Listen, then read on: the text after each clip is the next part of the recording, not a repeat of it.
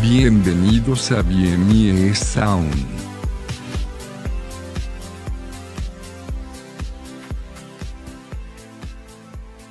Pasas la mayor parte de tu vida dentro de tu cabeza, haz que sea un lugar sano para estar.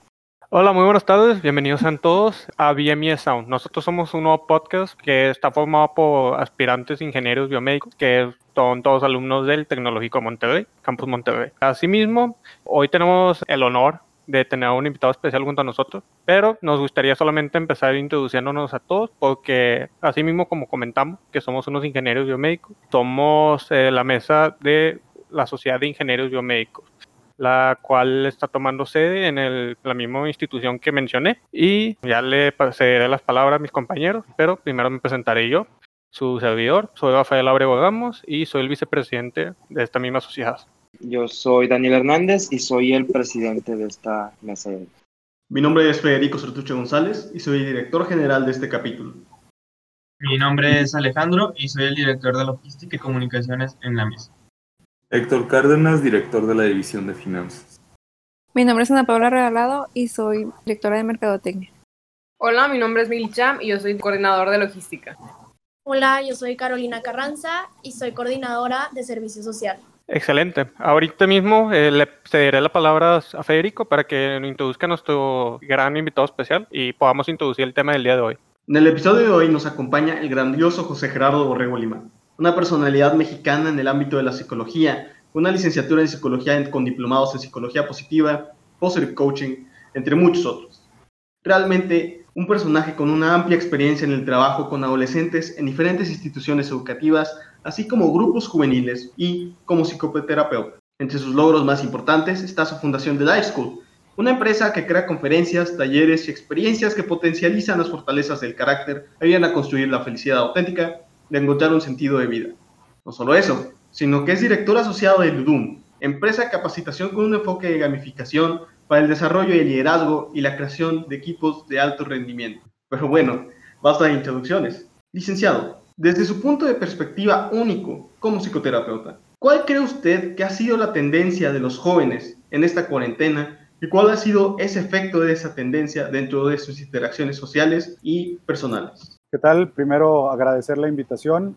Es un honor que me hayan considerado para este podcast y bueno, comentarles que, en mi experiencia trabajando con, los jóvenes, como dices, me, me considero más adolescentólogo que psicólogo ya. Me dedico específicamente a esta etapa de la vida y trabajando con, con, los muchachos me doy cuenta que esta cuarentena creo que en general nos llevó a mucha incertidumbre, ¿no? Nos llevó a empezar a tener que utilizar toda nuestra conciencia en muchos sentidos. Es decir, ya el, ahora en esta nueva realidad del saludarnos, ya tenemos que considerar cómo se hace y ya no es un proceso que teníamos automatizado socialmente, sino que ahora tenemos que poner atención a esto, salir de la casa es ahora considerar el cubrebocas también. Antes era más sencillo el celular, llaves y cartera y listo. Y ahora tenemos que agregar otro factor a la salida de la casa. Entonces, estos pequeños detalles que parecieran insignificantes, creo que sí han, han hecho un, desgaste mental, ¿no? Y muchos estamos considerando esto de, bueno, ya tenemos tiempo extra porque estamos en nuestras casas, no hay estos traslados y demás, se puede eficientizar muchas cosas, pero por otro lado, pues nuestra mente no está tranquila, aunque no nos demos cuenta y no tengamos tan consciente esta cuestión del riesgo de la enfermedad alrededor de nosotros. Eh, espero que ninguno de ustedes ni su familia hayan sido tocados por esta enfermedad todavía, pero eh, creo que todos estamos en, en, modo guerra o en modo precaución, ¿no? Es decir, el desgaste ahí está. Y entonces mentalmente creo que lejos de gran periodo de productividad, como luego escuchamos todas estas historias de Shakespeare y Edison y todo lo que lograron en épocas de otras cuarentenas, creo que todos estamos en un modo más supervivencia, ¿no? Creo que estamos todos más tratando de mantener una salud mental y justo en, esto es donde creo que tenemos que poner atención, en nuestra higiene mental. Em, cosas que antes parecían como simples recomendaciones y que podíamos tomar o no, cobran mucha importancia en cuanto a nuestros hábitos, en cuanto a lo que hacemos y dejamos de hacer. Y, me encantó la frase que eligieron para iniciar esto. Eh, claro, nuestra mente es, es, el lugar donde más pasamos nuestro tiempo. De hecho, hay investigaciones que dicen que más del 60% de nuestro tiempo lo pasamos en nuestra mente, lo cual hace que tenga que ser un lugar al cual le tenemos higiene, por lo menos está limpio, está cuidado, tiene cierto orden pero por otro lado también la invitación es a salirnos un poco de nuestra mente, a poder habitar este momento, a practicar un poco de mindfulness, de vivir en el aquí y en el ahora, porque creo que es solo aquí y ahora donde podremos ser felices. La, la, la invitación a salirnos de nuestra cabeza viene porque un resumen muy básico de psicología que me gusta compartir es que el exceso de pasado nos da depresión y el exceso de futuro nos da ansiedad. Entonces creo que aquí y ahora es el lugar en donde podremos encontrar un camino hacia nuestra felicidad, este sentido de vida y demás.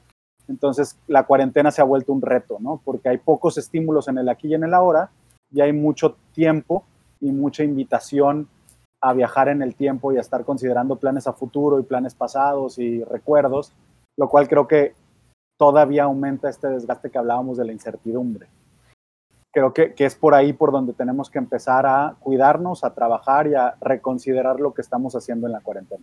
Qué bueno que mencionas esto de las cosas que hacemos de manera diaria y que intentemos salir de nuestra perspectiva personal, porque, como usted lo ha dicho, es un lugar algo cerrado, ¿no? Estar ahí eh, solo pensando en tu pasado, en el futuro. Entonces, ¿usted qué podría recomendar para, digamos, un joven de nuestra edad, 18, 19, 20 años, que podría ser para tener una mentalidad eh, saludable en estos días, ya que pues, no tenemos acceso a la mayoría de las actividades que, con las que podemos ampliar nuestro ámbito social, no podemos ya salir con nuestros amigos, no podemos ir, salir a pasear, ir al cine. Entonces, usted como psicoterapeuta, ¿qué, qué podría recomendar que hiciéramos más dentro de, nuestra, de nuestros confines de nuestra casa para poder ampliar un poquito esa mentalidad saludable? Correcto. Eh, de inicio, algo que creo que todos hemos escuchado, pero cobra vital importancia en estos momentos, que es apegarnos a, a, los hábitos y tener una agenda, es decir, tener un poquito más claro qué es lo que estamos buscando de nuestros días.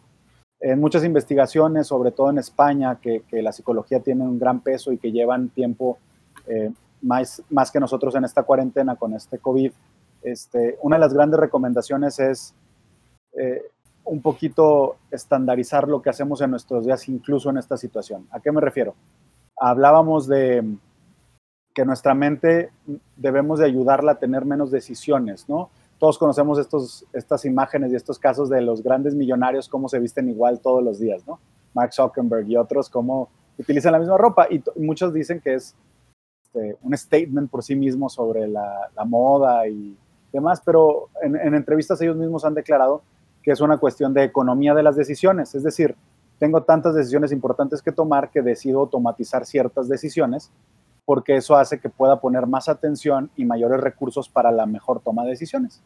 Entonces yo les diría, si nos dormimos a la misma hora, si despertamos a la misma hora sin caer en, en recomendaciones de levántense a las 5 de la mañana, les diría nada más como estandarizar la hora de sueño, la hora de despertar, la hora en que comemos y empezar nuestro día intencionalmente. ¿A qué me refiero? No es a ver qué pasa o a ver qué me encuentro en Netflix para entretenerme, a ver qué sucede, porque eso nos lleva a una ola de dependencia de las situaciones y perdemos un poquito el control de nuestra vida. Entonces yo les diría, pues empezar nuestro día siendo realistas y poniendo objetivos. Puede ser desde cuánto tiempo le quiero dedicar a leer, cuánto tiempo le quiero dedicar a avanzar en un proyecto, qué curso, qué clase quiero tomar en línea ahora que están ustedes quizá eh, no con tanta carga académica algunos de ustedes, pero ¿qué otra cosa quiero lograr? Es decir, tener un objetivo, tener un to-do list en las mañanas nos ayudará mucho a sentir esta sensación de logro y no esta sensación de todos los días son iguales, no estoy avanzando en nada, ya estoy demasiado frustrado y necesitando llenar esta frustración con encuentros sociales, corriendo ciertos riesgos o demás. Entonces yo les diría, de inicio, eh, pues tener esta agenda, tener estos hábitos, eh, ayudar a nuestra mente a no tenerse que preocupar de a qué horas me duermo, a qué horas me despierto, qué voy a hacer el día de hoy, sino ya tomar las decisiones y simplemente darnos la oportunidad de ejecutarlas durante el día. qué bueno que, to que toque ese tema, el licenciado, porque mm, realmente ya, me, ya había escuchado algo así parecido antes, este, lo cual era una recomendación de que todas las mañanas al despertarnos lo primero que hagamos es sentarnos y agarrar una agenda o, y hacer que, mis metas del día. Este, de hecho, yo una duda que había tenido siempre cuando estaba haciendo esto es, ¿Esto funciona mejor del día al día o cree usted que funciona como semanal? Este, yo al final de esta semana me gustaría lograr esto y no, no sé muy bien cómo estructurar un plan así. Ok. Mira, la verdad es que el, el, cómo ejecutarlo depende también un poquito de, autoconocimiento y de saber cómo funcionamos mejor. Algunos necesitamos más el corto plazo y el largo plazo nos hace perdernos un poquito. Yo te digo, en lo personal yo lo hago de manera diaria. Eh, claro que sobre eso, pues pongo una meta mucho más ambiciosa mensual o semanal o quincenal y después lo divido en pequeños avances, ¿no? Y esos pequeños avances de manera diaria me comprometo con ellos y eso nos permitirá llegar después al, al evento más grande. Eh, ahorita, mucho de lo que genera ansiedad, y esto hablar de futuro, es decir, esto de si ahorita nos ponemos metas como quisiera terminar un libro, por ejemplo, escribirlo, pareciera que es demasiado peso sobre nosotros y pudiera generar ansiedad. Entonces es mucho más sencillo decir, el día de hoy quiero llegar al tema del que quiero hablar, el día de mañana decidiré eh, cómo lo quiero abordar, al día siguiente quiero leer durante una hora sobre el tema y poner estos objetivos. Digo, con fecha límite se vuelven objetivos. ¿no? Entonces tenemos que ponerle fecha límite, tenemos que decir para cuándo queremos lograr, cuánto queremos lograr y eso nos permitirá eh, poder acumular estos pequeños logros que nos van a llevar a la meta más grande.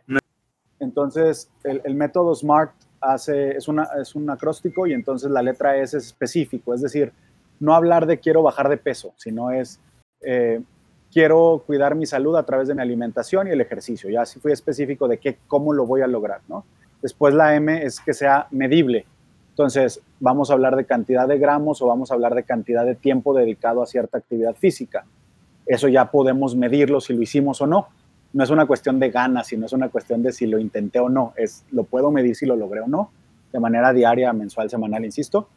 Eh, la A es de attainable o achievable, es que pongamos un reto que sea alcanzable. Es decir, si yo no estaba haciendo nada de ejercicio, el, el, el ponerme un maratón o el poner un Ironman frente a mí, quizá no es la mejor opción. Debo de empezar por cumplir con estas metas que sean más alcanzables, más a corto plazo y que vayan aumentando gradualmente, ¿no? Eh, la R es que sea realista, este, hablando en este mismo sentido, que tenga yo los recursos necesarios, que tenga la habilidad necesaria para poderlo realizar. Y al último es time-based, eh, entonces tener la fecha límite y decir de aquí a tal fecha tengo que hacer esto, es decir, por los próximos tres días o tres días a la semana lo voy a hacer o durante 30 minutos. Y si cumplimos con esto, es más sencillo que sea aterrizado nuestro sueño, nuestro objetivo del día o de la semana o del mes. Entonces, este es el, método SMART para poder fijar objetivos, porque luego todo el mundo nos dice debemos de tener un objetivo y tener algo por lograr, pero luego el cómo lo aterrizamos se puede complicar. Entonces, este es un método muy sencillo, muy útil, que nos puede ayudar a esto. Yo tenía una pregunta sobre las metas, porque debido a la cuarentena muchas personas, pues sí, fue como que repentino y ese momento fue de que ah, caray. Entonces muchas cosas eran de que no, pues es que lo quiero hacer cinco meses o en, no sé, en dos semanas lo quería hacer y vino la cuarentena entonces creo que muchas reglas de salubridad se, se rompieron debido a que tenían esas metas y era de que, sabes que las tengo que hacer y las voy a hacer, o tenía un viaje a tal ciudad el día de mañana y, y pues lo voy a hacer, porque ya gasté mi dinero y no me lo deben volver y pues me voy a ir. Entonces, no sé, sobre todo para los jóvenes ahorita en estos días, tuviera algún consejo o alguna manera en que ellos puedan visualizarlo de mejor manera de, ¿sabes qué? O sea, tengo que pensarlo porque estoy afectando a todos. Uh -huh. Y tengo que pensar también en los demás y no en lo que es que yo ya tenía esta meta y la voy a hacer y no me importan los demás. Claro, claro, muy bien. Eh, primero creo que era muy importante para, para, el manejo de la ansiedad en general. Eh, uno de los ejercicios que más recomiendo es hacer nuestra lista de qué es lo que depende de nosotros y qué no depende de nosotros controlar, ¿no? Y entonces eh, esto los lleva a mucha frustración y mucha ansiedad. Entonces, primero dividirnos entre lo que depende de mí y lo que no depende de mí. Y una vez que tengo claro qué depende de mí, esto aparte de considerar a los demás, como lo dices Alejandro, creo que tiene que ver, claro, ya pusimos metas y demás, pero pues el instinto de supervivencia tiene que ser primero, ¿no? O sea, antes que todas estas metas y todos estos objetivos, tiene que estar encendido nuestro instinto de supervivencia. Nos tenemos que cuidar nosotros de inicio. Si recuerdan en, las recomendaciones cuando subimos un avión y nos explican que si llega a haber despresurización en la cabina, van a caer las mascarillas, siempre te dicen te tienes que poner primero tú la mascarilla antes de ayudar al otro. no es un acto de egoísmo, es en realidad un acto para poder ayudar a los demás necesito yo estar bien. Si me desmayo tratando de ayudar a alguien, no ayuda a nadie ni tampoco me podrán ayudar a mí. Entonces, sí tiene que haber primero un instinto de supervivencia y cuidarnos nosotros, si, si quieres decirlo egoístamente, pero es más un- una cuestión de supervivencia. Y después viene el, el considerar a los demás. Y creo que estamos en un momento en donde eh, lo vi en un, en un meme y me gustó mucho, digo, a otras generaciones les tocó ir a guerra y a nosotros nos toca quedarnos en casa. Este es el gran esfuerzo que necesitamos de la generación actual.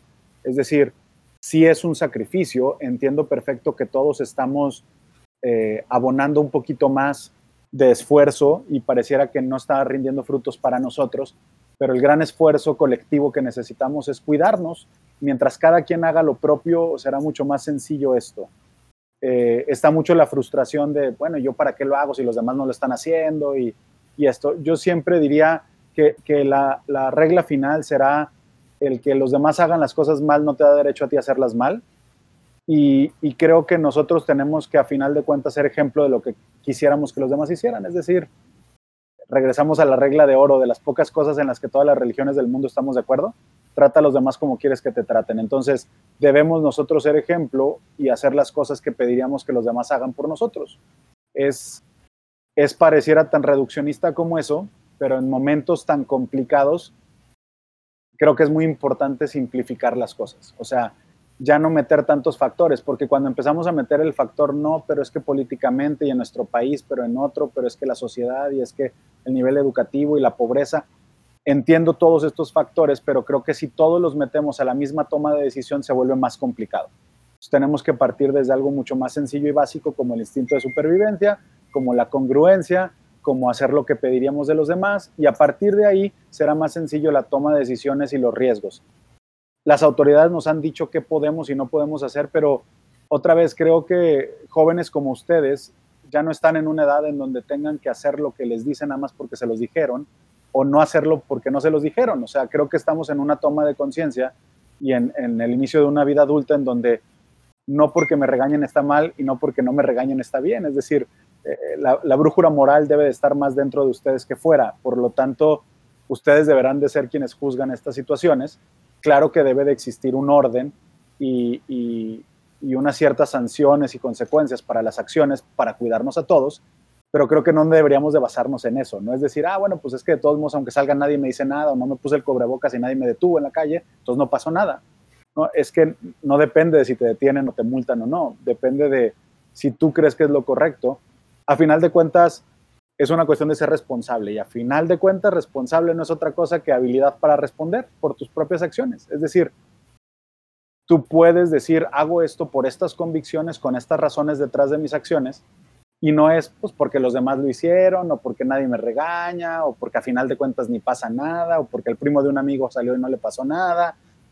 O, sea, esas no son razones para una toma de decisiones, no te hace responsable, estás regresándole la responsabilidad a alguien más, sino es asumir la responsabilidad y decir, yo decido hacer esto por estas razones, con la información que tengo y con lo que quiero del mundo, yo aporto esto.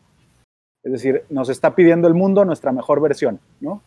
Nuestra versión más responsable, nuestra versión más eh, esforzada, más educada, y creo que estamos necesitados de hacerlo. Eh, y, y, y, volvemos a caer en, en, cosas que ya sabemos, ¿no? Sé el cambio que quieres ver en el mundo, el liderazgo empieza en el espejo, es decir, tenemos que empezar con este proceso interno para luego poder impactar desde afuera. Tenemos que empezar con nosotros mismos lidereándonos y no dejando que la apatía, la flojera, la frustración, la desesperación tome las decisiones, sino que seamos nosotros quienes las toman, sabiendo y asumiendo y dándonos cuenta que existen todos estos factores y que podemos no sentirnos bien y lo podemos aceptar, reconocer y después lidiar con eso, pero no culpar a eso por nuestra toma de decisiones. El, algunas cosas que usted comentaba, como el instinto de supervivencia, el, el llamar a la responsabilidad, a mí me traen eh, un poco así el pensamiento. Me considero de las personas que ven dentro de esta contingencia múltiples áreas de oportunidad para, sobre todo para la juventud. Porque si bien dentro de la literatura de la psicología, por ejemplo, ahorita me viene a la mente Enrique Rojas con El hombre light, un uh -huh. libro uh -huh. con buena reputación según ubico, en donde marca una creciente sociedad, eh, bueno, ilustra esta creciente sociedad altamente representada por la juventud como hedonista, narcisista, e inclusive nihilista, cómo es que se viven de una manera muy acelerada y sin dar mucho tiempo a la reflexión, al cultivarse y al crecer muy importante tanto a nivel intrapersonal como en las relaciones interpersonales con los lazos que son más importantes, como los de la familia. Entonces ahora nos viene esto de, de manera inanticipada, que de un día para otro literalmente nos tuvo a, encerrarnos con los papás, ¿no? Y, si te llevas bien con ellos, felicidades, si no, buena suerte, te esperan eh, mínimo cinco meses y, a ver cómo te va. Eh, en lo personal, a mí en lo que me ha ayudado es que retomé un poco el hábito de la lectura, me ha servido. He tenido amigos que así como ya no, ya no soportan convivir con los padres, con los hermanos, también eh, algún amigo mío me dijo, oye, es que estoy viendo videos de Jordan Peterson, un psicólogo muy bueno y que ah, es muy famoso y que llama a la responsabilidad y al crecimiento, al no, no como decimos mucho los jóvenes, el, no hacerse güey, ¿no? Eh, y el, el, realmente sacrificar y trabajar. Ahora, este, este crecimiento intrapersonal, interpersonal, se puede alcanzar mediante actividades específicas. Eh, ¿Qué recomienda usted? ¿Existe algún tipo de literatura o de, material de entretenimiento que llame a la reflexión? ¿O qué es lo que usted más trabaja con, las personas allegadas a usted que están en la juventud y que han tenido problemas con esto? ¿O que buscan sacar provecho? Correcto. Mira, mi recomendación va mucho en el sentido de, de mi gran pasión por la psicología positiva que la psicología positiva no es eh, todo está bien, ¿no? ¿no? es ser positivo, eso no es psicología positiva. Psicología positiva es, estamos investigando de manera científica la felicidad. Sabíamos todo de la depresión, pero nada de la felicidad. Cuando el doctor Seligman es presidente de la APA, de la Asociación de Psicología Americana, le preguntan cómo está la psicología y dijo, mal, nos hemos dedicado a hacer la vida de los miserables menos miserable, pero no tenemos ninguna herramienta, como dices. O sea, sabíamos ayudar a las personas a llegar de un menos 5 a un 0, pero no podíamos ayudar a las personas de un 0 a un 5, es decir, no teníamos herramientas para las personas que no estaban sufriendo una enfermedad estudiada.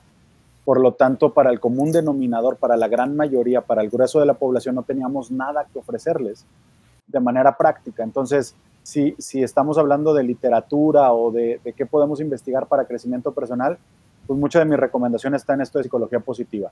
Libros como La auténtica felicidad del Dr. Seligman, Tropezar con la felicidad, ah, se ahorita el autor, Daniel Goleman con la inteligencia emocional, eh, Flow de Mihaly Csikszentmihalyi, es decir, si buscan literatura de psicología positiva como tal, creo que encontrarán mucho porque ya tenemos investigado un poquito esto de la felicidad y qué contribuye.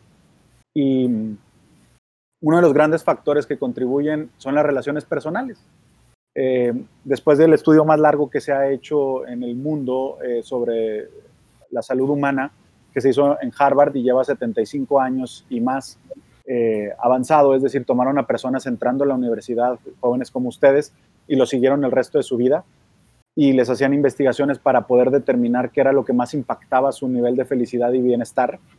Y resulta que las relaciones personales y qué tan felices se reportaban con ellas a los 50 era el mejor predictor de la edad a la que llegaban. Es decir, los que se reportaban más felices y con un círculo cercano, no me refiero a cantidad, me refiero a calidad de relaciones, eh, era más probable que llegaran a los 80 que las personas que tenían mejor salud física.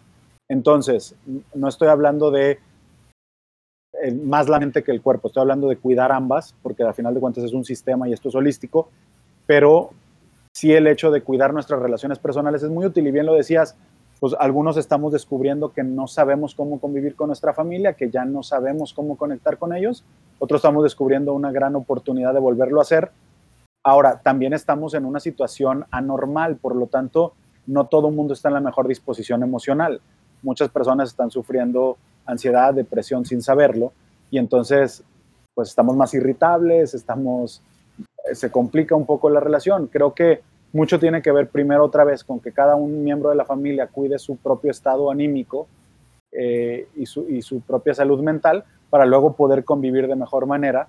Eh, muchos me reportan esta cuestión de, bueno, este tipo de reuniones a través de computadoras y de manera virtual ya se empezó a volver cansado para muchos, es decir, al principio sí era qué padre, puedo conectarme con todos y después es, ya no quiero volver a ver una pantalla, ya me cansé de ver a mis amigos en cuadritos. Este, pero a final de cuentas estamos ante, tenemos que, que trabajar en nuestras relaciones, no perder contacto con la gente que nos importa, eh, cultivar esta relación, tener la apertura de com comentar con personas cercanas cómo nos sentimos, ser abiertos a lo que estamos sintiendo. Es decir, eh, una de las máximas de psicología positiva es que para poder ser feliz primero tienes que darte permiso de ser ser humano. Me refiero a permitirte sentir y es sentir frustración, dolor, angustia, miedo, desesperación, depresión y todo, porque si tapamos la salida de estas emociones tratando de ser extra positivos y todo está bien y no pasa nada, lo único que pasa es que bloqueamos también la salida de las emociones positivas, bloqueamos todo el sistema.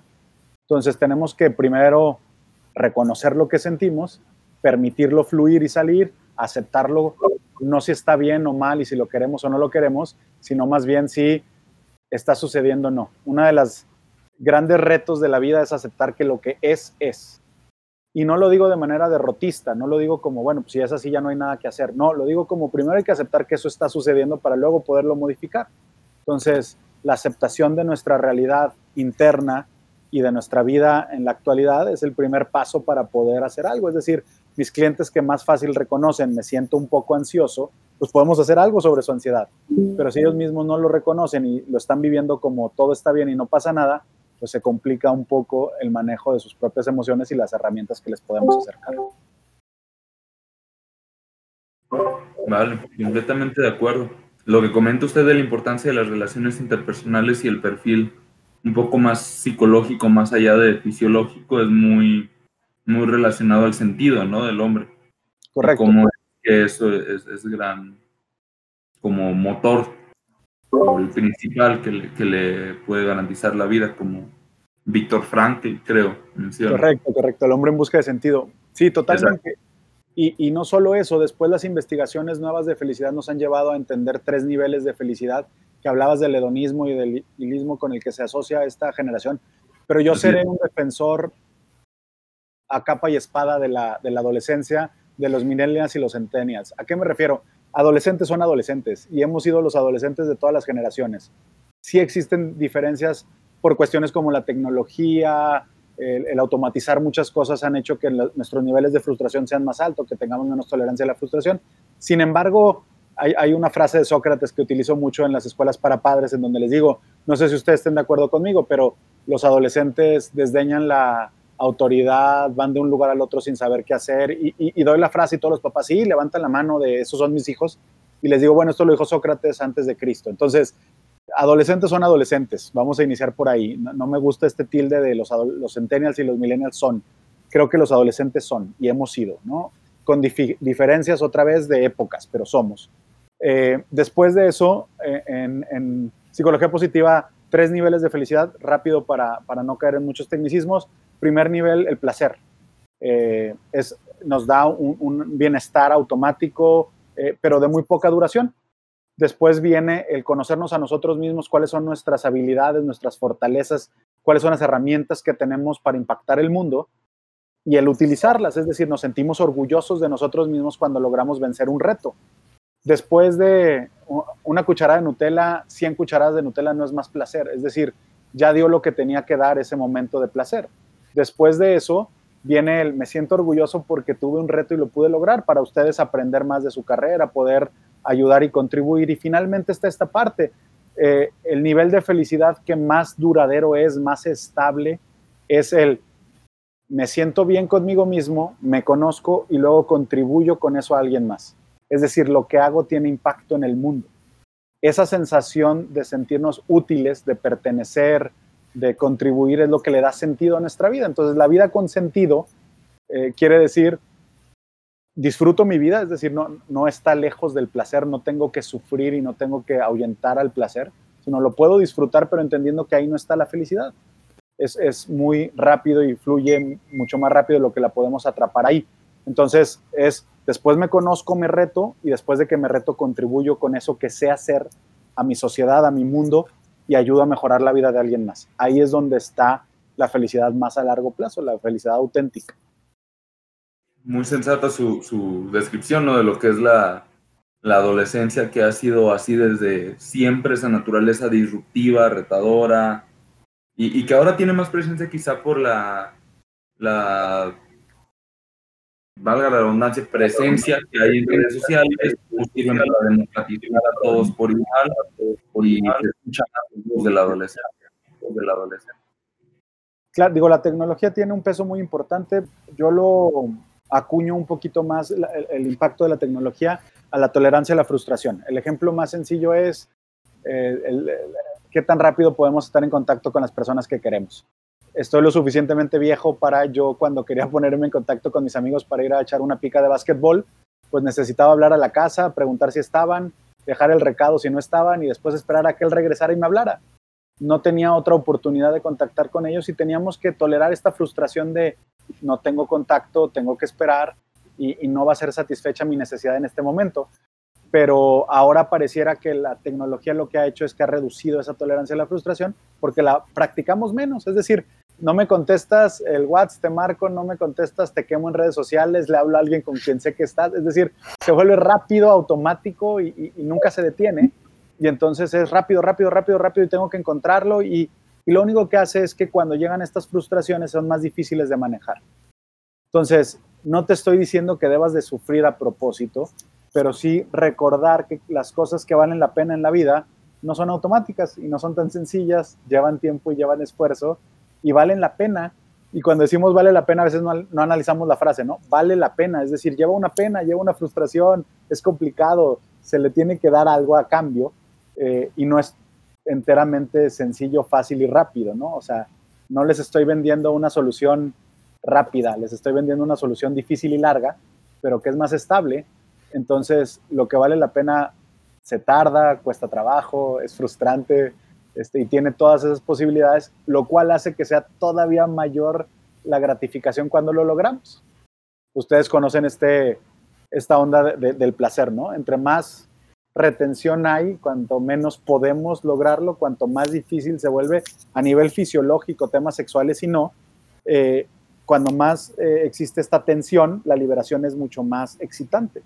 ¿no? Entonces, hablo de una sexualidad fisiológica y también a nivel psicológico. Entonces, también el, lograr cosas, el poco a poco y, y, cosas tan sencillas como, no sé si han visto que ahora la nueva tendencia en Netflix es no te doy la temporada completa, sino te la voy dando semanalmente en el mismo horario, porque si no hacemos todos el binge, ¿no? Y entonces nos sentamos y nos echamos la serie completa, la terminamos, nos dio placer durante 18, 20, 25 horas, y luego se acabó. Pero en cambio, si le das una semana, tienes toda la semana para estar pensando qué puede pasar y por qué pasó esto, y análisis de, de los personajes y discutiendo con tus amigos de por qué sería esto y a tú dónde llevarías la historia y, y entonces se vuelve mucho más emocionante. Creo que ese fue el gran impacto de Game of Thrones. Creo que demostró eso a nivel social, este, a nivel más local, eh, la, la, serie de Luis Miguel, si lo quieren ver así, pero ese formato este, de nos vemos la próxima semana en el mismo canal a la misma hora, que era como yo tenía que soportar este, poder ver los Caballeros del Zodiaco, este, ese, formato es el que nos permite luego disfrutar más cuando obtenemos el siguiente episodio. Pero si lo vemos todo junto es muy placentero, muy excitante, pero se va muy rápido y no tenemos esta posibilidad de disfrutarlo y paladearlo un poquito más.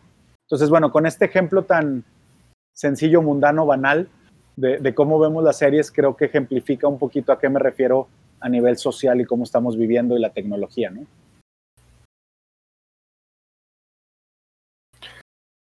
Vale, de acuerdo. Muy bien, muchas gracias. Se extendió un poco la pregunta, pero vale la pena. Bien reflexionamos. Yo, de hecho, me gustaría hacerle una pregunta y es un cambio un poco, no drástico, pero es un cambio como del tema en el que nos estamos elaborando. Pero al, algo en lo que yo he tenido muy presente últimamente es que siento que hay muchos compañeros, mucho de mi generación vivimos bajo un estigma que buscar ayuda es como algo tabú, que este no puede, o sea, que te calles y nada más le sigas, este, que no, no, pues disculpa la palabra, pero o sea, buscar ayuda es para este, gente débil o gente así. Es un estigma que yo siento que este, sí deriva el machismo y pues, nos podemos meter una, mucho en lo, en lo uh, filósofo, pero este, me gustaría preguntarle, este, cuando una persona, entre comillas, de que quisiera buscar ayuda, este, ¿qué es lo que conlleva realmente buscar ayuda? Porque este, yo siento que más que, nada, ah, eh, este, lo que nos apanica es que no sabemos a qué nos estamos metiendo cuando nos estamos buscando ayuda. Es como de que, ah, voy a hablar con un güey de, porque me, que me cortó a mi novia y ahora me siento triste. Como que no, ¿cómo va a hacer eso? Este, pero no sé, o sea, no sé si nos pudiera platicar un poco de que como que ese proceso y cómo de que, no sé si quizá, sin decir nombres o algo así, tenga que un ejemplo de alguien que pudo haber visto una mejora en su vida o algo así. Perfecto. Muy buena tu pregunta. Este, claro que existe este, este estigma social en, nuestro país al respecto. Eh, y como dices, podemos encontrarle muchas raíces, pero el punto es, cuando llegan conmigo, generalmente llegan y dicen, bueno, pues sé que necesito ayuda, pero no sé qué hacer o a qué vengo. O sea, ellos mismos ya buscaron la ayuda y no saben a qué van, ¿no? este, iniciaría por decir que en psicología no eres un paciente, eres un cliente, estás buscando un servicio. ¿Cuál es el servicio? Una persona que se ha preparado eh, en temas psicológicos, que ha leído, que ha, buscado información por un lado, y por otro lado que también trabaja en sí mismo, es decir, que hay una cierta congruencia. Yo, siendo terapeuta, tengo que ir a terapia porque yo soy mi propio instrumento, entonces necesito estar bien calibrado, digámoslo así. Entonces, primero una persona que no viene de un punto de superioridad, ¿no? Viene desde un, para mí es más sencillo ayudarte porque yo estoy viendo el problema desde afuera. Yo necesito un terapeuta que me ayude a mí, siendo yo terapeuta. Yo no puedo ver mis puntos, mis propios puntos ciegos, ¿no? Cuando estamos manejando, esta cuestión de que el espejo no ve todo y existe un momento en donde si me cambio de carril choco, este, todos tenemos esos puntos ciegos y, los terapeutas nos ayudan a verlos porque están desde afuera del auto, no están dentro de él, no van manejando. Entonces, eso, a eso vamos. ¿A qué vamos? Uno, a platicar, a poder poner en palabras lo que pensamos y sentimos, que por sí mismo es muy útil. Hay personas que su terapeuta es un diario, simplemente el hecho de poder vaciar lo que piensan y sienten dentro de, ese contexto por sí solo es catártico, ¿no? Después, una persona de escucha activa, ¿a qué me refiero? En la escuela te enseñaron a escribir y a leer, a hablar y ya. Escuchar no es tan sencillo como nada más pongo atención y sé el mismo idioma que la otra persona. Escuchar se necesitan todos los sentidos y notar diferencias en la posición, en la entonación, en la forma de hablar, en todo este lenguaje no corporal es decir, se escuchan con los cinco sentidos. Eh, y además de eso, pues una persona que eh, decía un terapeuta que, tiene aceptación incondicional, que no quiere decir que estoy de acuerdo con lo que haces y no tiene que decir que tengo que creer que estás bien, pero por lo menos no tengo la prepotencia de creer que estás mal y que yo estoy bien. Es decir, te acepto como eres y mi intención no es cambiarte, pero mi intención es preguntarte por qué haces lo que haces darte algunas alternativas de qué puedes hacer de manera diferente para que tú solo llegues a donde quieres llegar, no a donde yo te quiero llevar. Es decir, no vas a que alguien te dirija, ¿no? Y luego existe mucho este estigma de, ¿a poco él sabe más que yo? Y siempre me gusta poner el ejemplo de el entrenador de Rafael Nadal, por ejemplo, en el tenis. Mucha gente no lo ubica y si les enseño una foto no saben quién es. ¿Y cómo puede ser que él, de Rafa Nadal o de Roger Federer o de cualquier deportista, que ¿a poco él es mejor? Porque él es el entrenador. Él no es mejor. O sea, los entrenadores de Messi no son mejores que Messi, ni los de Cristiano son mejores que Cristiano jugando fútbol. Pero aún así necesitan un entrenador. ¿Por qué? Porque el entrenador te va a ayudar desde afuera a que tú saques tu máximo potencial. No tiene que ser mejor que tú. Y luego, eh, por eso existe todo este estigma, ¿no? Porque a poco Borrego, este, va a ser mejor que yo. Y ya fui a hablar con él y él también ha de tener problemas, no puede ser, no, pues no, o sea, yo también tengo problemas y no soy perfecto y yo también voy a terapia, pero en nuestro país creo que tenemos que quitar ese estigma. Eh, pedir ayuda no quiere decir que seas débil, quiere decir que llevas mucho tiempo cargando el peso. no, no es signo de debilidad, es signo de que llevas mucho tiempo cargando el peso. Debilidad sería nunca haberlo cargado. Y generalmente cuando alguien llega a terapia es porque lleva mucho tiempo cargando el peso, no porque nunca lo cargó. Entonces, eh, creo que ahí es donde está un poquito el, el no saber, y, y, y ojo, eh, nos responsabilizo enteramente a los psicólogos de que no se sepa qué se hace en terapia. Y nos responsabilizo a los psicólogos de no haber explicado y no haber creado estos lazos sociales. Por eso cuando me tocó la oportunidad de trabajar en, en, en instituciones educativas, pues mucho era conectar con los chavos para que supieran qué hace un psicólogo y luego pudieran buscar, no a mí, pero un psicólogo, o sea, ayuda, este, apoyo, la posibilidad de con alguien rebotar la pelota, como decimos, ¿no? Este, pensar en voz alta y que alguien lo escuche y luego nos, nos regrese otra pregunta, porque a terapia no vas por respuestas, o si vas por respuestas son las que tú mismo vas a dar, no son las que te va a dar tu terapeuta. Eh, no me toca aleccionar a los demás para que hagan lo que yo creo que es correcto. Tengo clientes de muchas eh, creencias religiosas, con muchos valores diferentes a los míos, pero mi intención no es eh, que todos se parezcan a mí ni que se cuadren a, a, a, mi formato, sino que cada quien siendo quienes son encuentren esta, esta sensación de sentirse parte del mundo y, y con ganas de vivir y experimentar la vida, simplemente. Qué bueno. Y una pequeña duda, este, si por ejemplo una persona ahorita mismo que estamos en una situación tan delicada que no es tan bueno salir, este, de vaya, ¿cómo podría un joven de mi edad buscar ayuda? Claro. Este, eh, sin No, claro, claro. Yo, por ejemplo, ahorita estoy dando terapia en línea, ¿no? Este, okay. Llevo todo este tiempo dando terapia en línea con formatos de, de, de, de FaceTime, de Zoom, de Skype y demás. Eh, y de esta manera trabajando. Eh, mi mejor recomendación es eh, las páginas de, en internet. Eh, existen muchos lugares donde puedes localizar psicólogos dentro de tu ciudad. Eh, importante que también sepan, existen muchas corrientes de psicología, es decir, no hay una sola forma de hacer psicología. Por lo tanto, puede ser que a ti no te funcione el cognitivo conductual, pero te funcione el existencialismo o te funcione el centrado en el cliente o te funcione el psicoanálisis. Es decir, hay muchas opciones. Por eso también cuando van conmigo les digo, eh, dame una sesión para establecer rapport, otra sesión para entender el problema y después de eso tú decides si hicimos clic o no y si yo soy la persona que te puede ayudar y si no yo te recomiendo a alguien con otra formación diferente a la mía. Yo para poder llegar con el terapeuta con el que estoy fui a tres antes y no porque los otros dos hayan sido peores o, o no sean buenos, sino simplemente no era lo que yo estaba buscando y no era el método que yo necesitaba en ese momento. Entonces, si vas a buscar ayuda, no te detengas en lo primero si no funcionó, porque no es lo mismo todos los psicólogos, por un lado, y por el otro, eh, existen ahorita versiones en línea, existen hotlines y existen este, chats, ¿no? Donde puedes conseguir información, ayuda y orientación, contención sobre todo y después que te puedan referir con alguien más. Genial. Bueno, este, yo quería regresar un poquito al tema de la cuarentena. Es que como sabe, pues en sí todos vivimos un gran cambio y a muchos no se les da eso de, de aceptar los cambios. ¿Y usted qué nos recomendaría para poder afrontarlo, aceptarlo y no verlo como algo negativo, sino como algo que le puede sacar provecho? Correcto. Eh, sí, eh, te voy a decir la verdad. Eh, nuestro cerebro está diseñado para la estabilidad y no para el cambio. El cerebro de todo rechaza el cambio hasta cierto punto.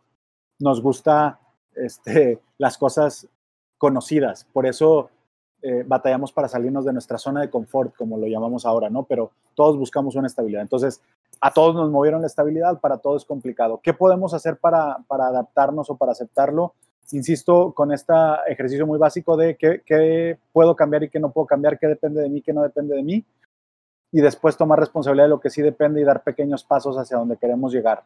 Eh, yo sé que parece otra vez muy simplista, pero, pero a final de cuentas piénsalo como no depende de mí si esto se acaba mañana o no, pero sí depende de mí el cuidarme yo.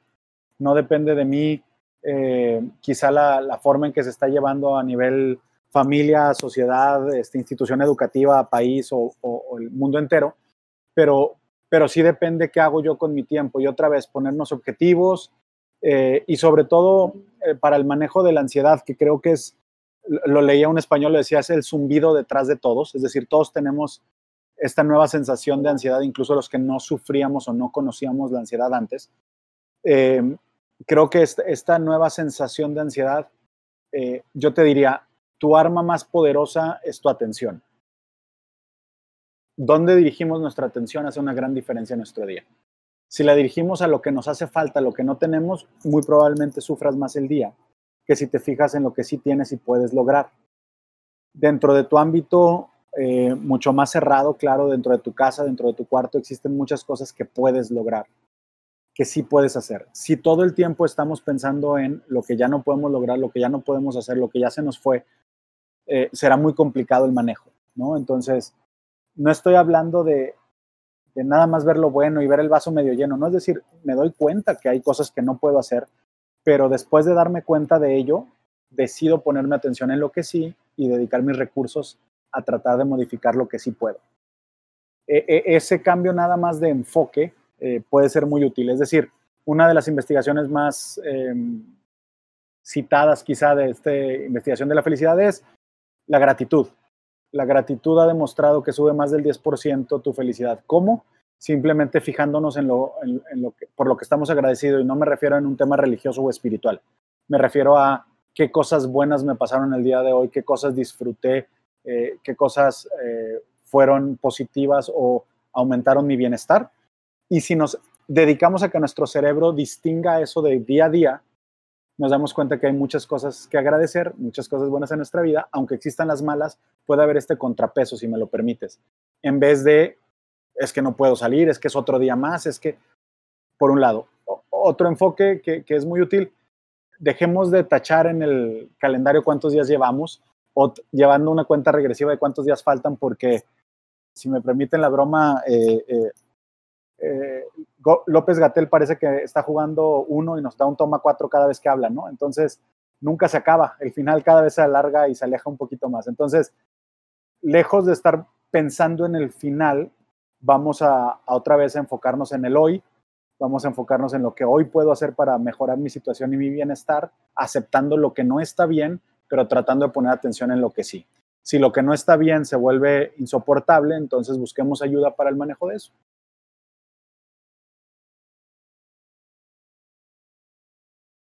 Ah, muy bien, este, yo me quedé con una duda de la pregunta que hizo Rafa pasada sobre los tabúes de pedir ayuda y así. Este, ¿qué pasa si conocemos, tenemos, conocemos a alguien que necesita la ayuda, pero está en la negatividad de que no quiere la ayuda o supongo que a todos nos ha pasado que sabemos que alguien la necesita, pero no quiere recibir la ayuda. Y creo que más en estos tiempos de encierro, mucha gente la necesita, pero pues no, está en la negatividad de no querer ser ayudado, ¿sabes? ¿Cómo podemos acercarnos o cómo podemos intervenir en esas cosas? Correcto. Este, la primera parte de la respuesta es predicando con el ejemplo. Entonces, si tú vienes y le dices, oye, creo que tú necesitas la ayuda, yo no, este, ya se siente como un, un empujoncito, como una crítica, como un, una cuestión en donde lejos de quererte ayudar te estoy juzgando, ¿no? Entonces, pues sí, en vez de eso le digo, oye, estoy yendo, me está sirviendo un chorro, quisiera compartir esto contigo, está, me, está sirviendo mucho, creo que a ti también te podría venir bien. Es decir, cuando, cuando alguien nos recomienda algo, lejos de nos dice te conviene a ti, este, pues es mucho más fácil recibirlo, por un lado a menos de que sea esta cuestión piramidal, ¿no? Ahí ya no escuchamos tanto el te lo recomiendo. Pero, por un lado, predicando nosotros primero con el ejemplo y demostrándolo, uno, y dos, también respetando los tiempos de las personas. Eh, la regla básica es si no sabes, te enseño, si no puedes, te ayudo, pero si no quieres, ni tú ni yo. Un chiste muy malo de psicólogos es que cuántos psicólogos se necesitan para cambiar un foco. Todo depende si el foco quiere cambiar, porque si no, no servimos ni para eso, ¿no? O sea, a, fuerza eh, es muy complicado que logremos ayudar a alguien. Generalmente llegamos hasta que nos damos cuenta que la forma en que estamos haciendo las cosas no está funcionando. Claro que hay sus muy honrosas excepciones de personas que han llegado conmigo para decirme, no estoy en ninguna crisis, pero quiero prepararme para el paso que sigue. O no estoy en ninguna crisis, pero me doy cuenta que batallo con esta, esta parte de mi vida y quiero hacer algo al respecto ya no me está funcionando este método que utilizaba antes. Y entonces quiero hacer algo al respecto. No necesitamos esperar a que el agua llegue al cuello, pero muchas personas sí necesitan ese momento para decir, ya, ahora es cuando. Eh, yo te diría, respetando el espacio, predicando con el ejemplo, pero aún así seguir ofreciendo la ayuda y decirle, si quieres yo te ayudo, si quieres buscamos, si quieres te acompaño, te espero allá afuera este, para que puedas ir, eh, o yo te ayudo a hacer la cita, pero también respetando si esa persona está lista o no para esa ayuda.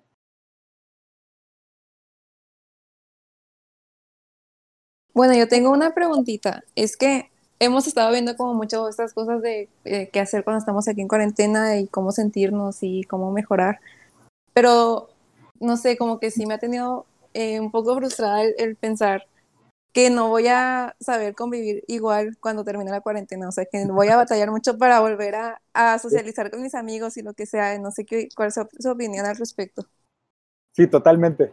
Este, estoy de acuerdo así como nos costó trabajo aprender este método, el, olvidar este método y regresar al anterior será complicado. Para muchas personas eh, que la cuestión social no era tan sencilla, dicen yo ya no quiero que le muevan, yo así estoy muy bien y, estoy mejor y yo trabajo a mi ritmo y no tengo que estar soportando este, muchas cosas que antes tenía que soportar, ¿no? Entonces, para muchos será difícil regresar y de hecho si ven la tendencia ya iba hacia acá, es decir, el mundo no nos cambió, pero aceleró un proceso. ¿Por qué?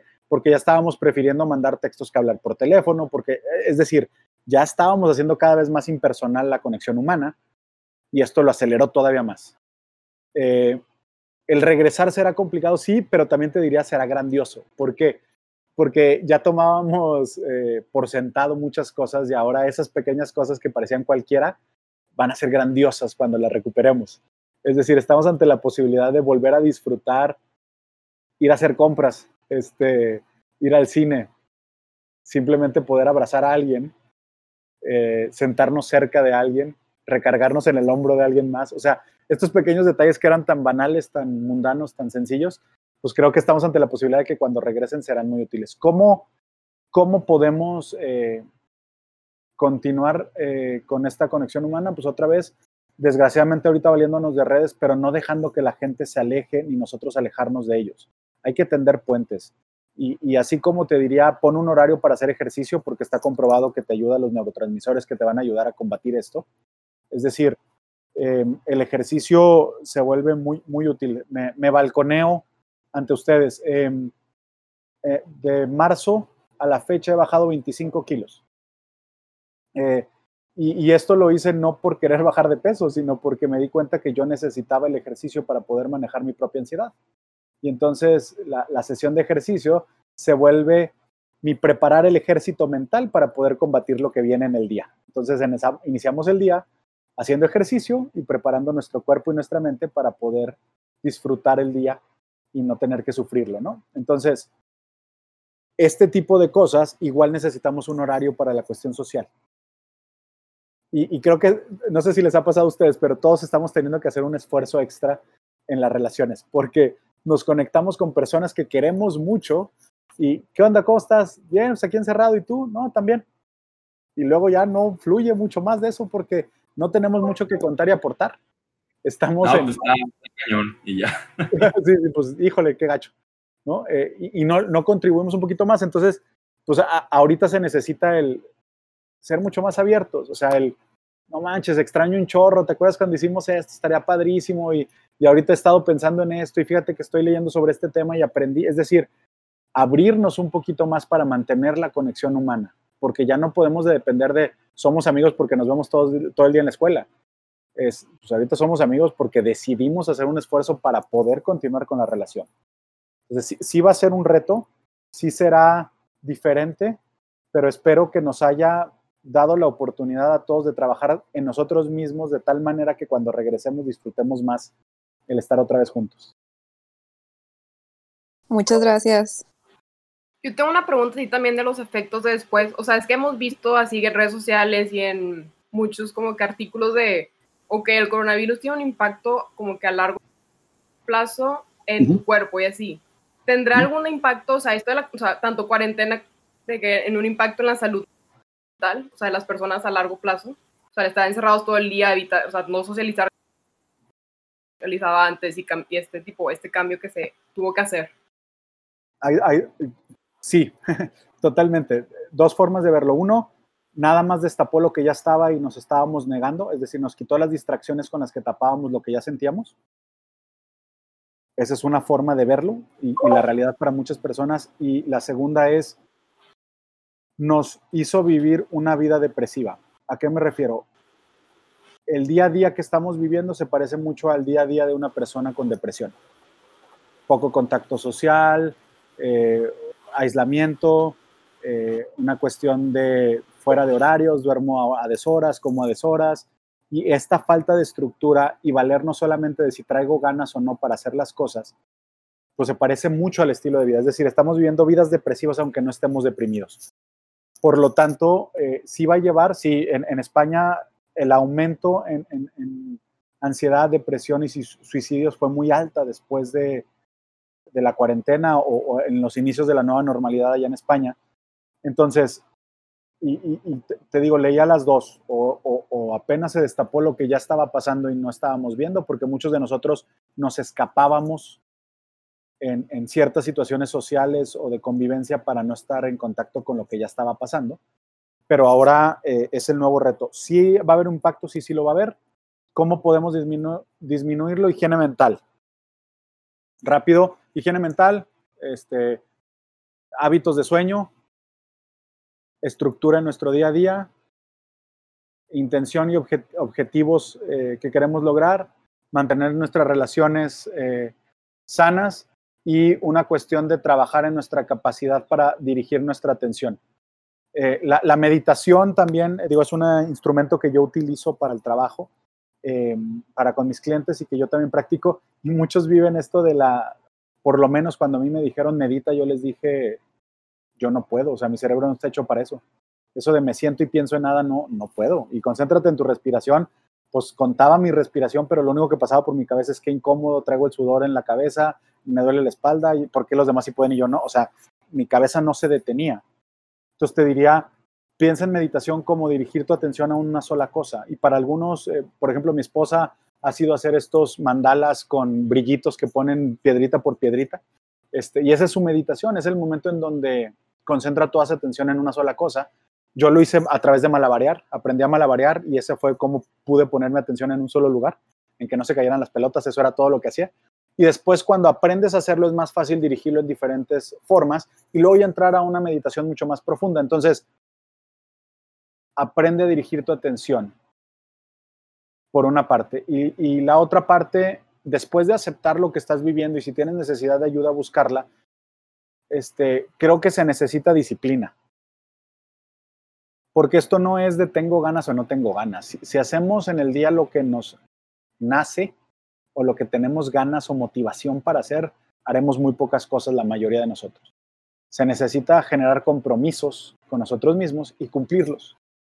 Escuchaba yo a Joaquín Pereda, parte del equipo de triatletas de la selección nacional mexicana, y a Joaquín le preguntaban que, cómo le hacía para mantenerse motivado.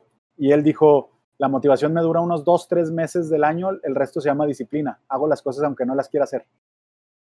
¿No? Entonces, sí creo que parte de la higiene mental que necesitamos ahorita es no depender de nuestras emociones para hacer las cosas eh, de inicio. Y si no podemos hacerlo, necesitamos buscar ayuda y diferentes métodos para, para poderlo lograr, que dependerán mucho de cada situación pero sí necesitamos cuidar estas pequeñas cosas. A eso me refiero con higiene mental. No nos lavamos los dientes hasta que tenemos caries, nos lavamos los dientes para no llegar a la caries. ¿Qué puedes hacer tú para prevenir el, impacto eh, mental eh, y emocional de la cuarentena? Pues cuidar tus emociones y tu mente. ¿Cómo lo puedes hacer? A través de cosas que quizá ya conocías, el hacer ejercicio, los hábitos, este tipo de cosas se vuelven muy útiles.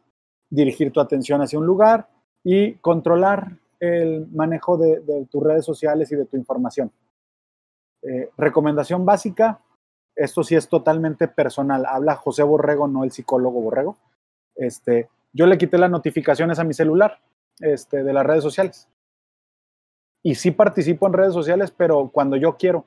El celular no me avisa cuándo debo de ver algo. Yo decido cuándo lo veo, cuando yo tengo el tiempo y cuando yo lo quiero dirigir a esto eh, porque creo que ahorita todos estamos viviendo una realidad otra vez por la tecnología de apagafuegos, ¿no? Entonces corremos de un lado al otro atendiendo notificaciones y cosas que se necesitan, en vez de yo decidir, pues esto lo quiero ver hasta las 8 de la noche y entonces lo que pasa en el día, pues pasará y a las 8 de la noche me enteraré y no pasa nada. Este, pero vivimos con esta ansiedad de no enterarnos o, o de llegar tarde a las cosas. Pues yo creo que si hacemos este, una cuestión un poquito más organizada y así lo hago yo, digo, este, WhatsApp termina siendo la forma en que me comunico con mis clientes y hacemos citas y demás, pero fuera de eso mis redes sociales están apagadas y yo decido cuándo las utilizo y le pongo un horario. Y eso me permite dar toda mi atención a mi hijo, dar toda mi atención a mi trabajo, dar toda mi atención a, ver videos de Franco Escamilla, que quien me está viendo sí, sí me parezco un poquito, no falta el sombrero, este, y que disfruto mucho reírme, y, yo decido cuándo lo hago, eh, y le pongo toda mi atención mientras lo hago en vez de estar con esa pantalla y con otra pantalla y no poner atención a ninguna de las dos. Este, desgraciadamente les tengo que matar una ilusión, el multitask no existe. Este, digo, estudiado a nivel neuronal, no existe. Eh, no podemos hacer dos cosas a la vez, hacemos medio dos cosas a la vez. Este, entonces, dirigir toda tu atención a un solo lugar siempre será mucho más útil, serás mucho más productivo y terminarás más rápido cualquiera de las cosas que estabas haciendo. Pero creo que estamos cayendo en no poder poner atención en nada porque estamos poniendo atención en todo. Entonces, parte de la salud mental es dirigir tu atención y entender que es una, un superpoder, si me lo permites, y hay que utilizarlo responsablemente y será muy útil cuando lo hagas. Sí, y aparte, pues, o sea, por lo que ha dicho, muchas veces también caemos en la depresión, pero algunos tratan de ocultarlo por medio de chistes, de... En varios casos, por ejemplo, en mi clase de electrónica que tuve durante el semestre, mi profesor era de que, no, pues, ¿qué vamos a hacer en la cuarentena? ¿Cómo, ¿Cómo, les fue en su día? De que, pues, yo estuve muy ajetreado porque me fue a la cocina, y de la cocina fue a la sala, de la sala fue a mi cuarto, de mi cuarto fue a mi estudio y sí, terminé muy agotado y de ahí voy al patio y no, no, no, muy agotado. Empecé con un cable. Exacto, entonces terminamos, pues ya algunas personas lo aceptan y es como que pues ya lo agarro un poquito más de diversión y pues no queda de otra más que aceptarlo. Este, ahorita me gustaría pues meterme un poquito en los temas. Primero me gustaría saber qué es lo que opina ahorita sobre la situación que están viviendo los médicos, porque luchan con este virus, con personas que están enfermas para poder, pues, ayudar a las personas que tienen estos problemas.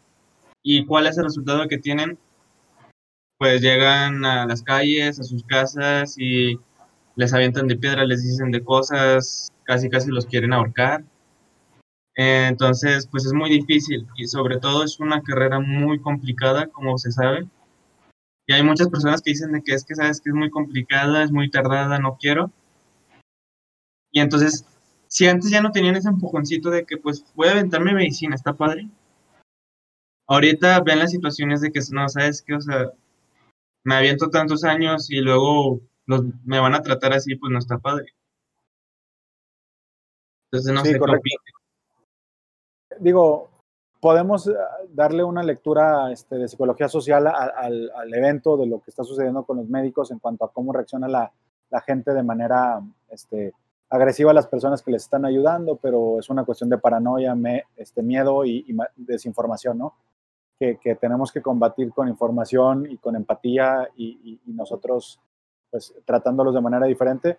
Este, tienes toda la razón, desgraciadamente la carrera de medicina en nuestro país, y te hablo desde que mi mejor amigo es médico, este, y, platicando con él, pues es una carrera complicada eh, por sí mismo, por, el tiempo que le tienes que dedicar, por, todo lo que debes de aprender, después por la estructura que existe en nuestro país de cómo debes de trabajar mucho tiempo sin, la posibilidad de, de, un sueldo digno este, y estas cuestiones, y después llegar a empezar eh, y la frustración que le generaba a, mi amigo esta cuestión de cómo ya todos los demás están formando familias y están creando riqueza y comprando casa y carro y, y, yo sigo en mis prácticas y no tengo posibilidad más que el dinero me sirva para comer. Este, pues, se vuelve muy frustrante, es decir, sí se necesita tener muy claro tu vocación y saber que, que estás ahí porque esto lo, lo disfrutas y lo quieres hacer después tienes la posibilidad de que tu trabajo sea remunerado de manera diferente y tener otra realidad. Pero en específico, ahorita creo que el, el, fenómeno sí está generando dos cosas. Una, que nos demos cuenta lo útil y necesario que son los médicos, cierta parte de la población.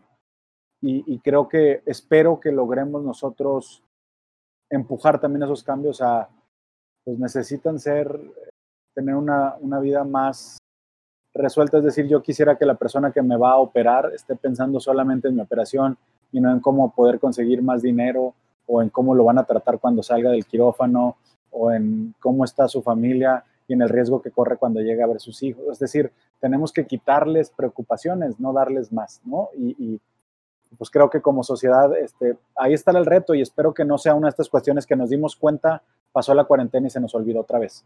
¿no? Espero que, que tanto el personal médico como la sociedad empujemos por ese cambio, por el bien de, los médicos, porque los necesitamos este, mucho como sociedad, igual que a muchas otras profesiones y nos damos cuenta de su valor en esta cuarentena, pero en especial esto. Y, y la verdad es que sí, un gran agradecimiento a todos los que están corriendo los riesgos por mantenernos sanos y una llamada a... Dijo, a lo mejor se va a oír feo el ejemplo, pero cuando trabajaba yo con adolescentes en escuelas les decía, los intendentes están para ayudarnos a limpiar lo que se ensucia por sí solo, no a limpiar lo que tú a propósito ensuciaste, ¿no? Ellos no están para eso y no es, no es tratarlos con dignidad. Y, igual diría, los médicos están ahorita para ayudar a quien lo necesita y no tiene otra opción, no para quienes están tomando la decisión de yo ya estoy harto y me quiero salir. Ojalá que tomemos en cuenta estas cuestiones, mantengamos las camas disponibles y a los médicos trabajando con las personas que se necesita y podamos distinguir entre necesidad y deseo. ¿no? Ahorita todos tenemos muchos deseos de salir y de hacer, pero muy pocos tenemos la necesidad. Ojalá respetemos y dejemos que ahorita sean atendidos las personas que lo necesitan y no tienen otra opción y les demos ese tracto digno. Es decir, todos los que entendemos el lugar de los médicos, creo que tenemos que empezar por ayudarlos a no darles otro problema. Eh, por lo menos, cuidarnos nosotros. Y, después ayudar a políticas públicas, creo que sí será importante.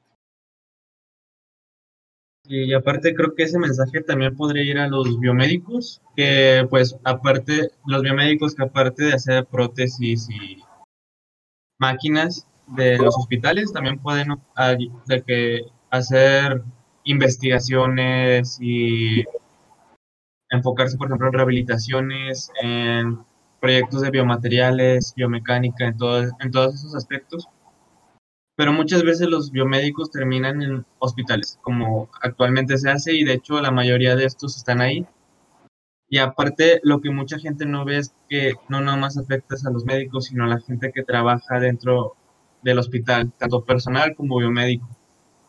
Entonces, pues creo que el mensaje que usted proporciona podría ir para toda persona y que no se que no le entre el miedo por entrar en una carrera porque al final de cuentas es el gusto de ayudar a la gente lo que te emociona y lo que te encanta al trabajar. Sí, correcto. Creo que va para, para todo el personal de salud en general y, y, en muchas otras eh, situaciones, insisto, también para, para, cuestiones de, otros, de otras índoles, creo que hay que empezar a respetar y apreciar un poquito más el trabajo de todos y, entender lo, lo, importante que somos todos para la sociedad. Genial. Yo creo que esa es una muy buena nota con la cual podríamos terminar este mismo podcast. Este, me gustaría saber, José, este, si alguien que lo está escuchando, nos está escuchando, lo quisiera contactar, o tengo entendido que también tiene una plataforma que se llama Musicología o algo así, este, o cosas así. No sé si nos queda platicar un poco de sus proyectos o para que la gente se interese. Correcto, muchas gracias. Eh, sí, tengo un podcast que se llama Musicología que realizo con un, una persona que, que, inició como mi cliente y ahora es, es, un gran amigo, este Pablo Schmal, que también los invito a escuchar su música, un músico muy talentoso. Y, y Pablo y yo tenemos Musicología, donde hablamos de música y psicología, donde convergen las dos, analizamos este material este, auditivo y además tenemos ahorita en cuarentena una serie de entrevistas muy interesantes con personajes como este Molotov, la productora de Jimena Sariñana y demás, y entonces estamos platicando con ellos y sobre música, psicología, cuarentena y demás. Entonces, bueno, existe esta, esta plataforma, estamos en, en YouTube, estamos en este, Spotify, en Apple Music, en todas las plataformas pueden encontrar el, podcast. Eh, y eh, a través de, de, redes, digo, están las redes de las dos empresas, de Life School y de Ludum, eh, donde, donde pudieran hacer contacto. Y de manera personal, creo que lo más sencillo sería a través del correo, que el correo sería lic, lic, licenciado, lic.jose.borrego, arroba gmail.com. Y con mucho gusto cualquier mensaje, si es que gustan orientación o si, o si necesitan alguna atención de manera remota y demás, con mucho gusto estoy a la orden en lo que pudiera ayudar. Perfecto, José. Igualmente acá, si les interesa saber un poco más sobre la sociedad de la que pertenecemos, que es la BMIES, nos pueden encontrar en Instagram como bmiestech.monterrey o igual nos pueden mandar un correo en itesembmies.gmail.com. Y pues ya sin nada más que decir, yo creo que les deseamos a todos un muy buen día.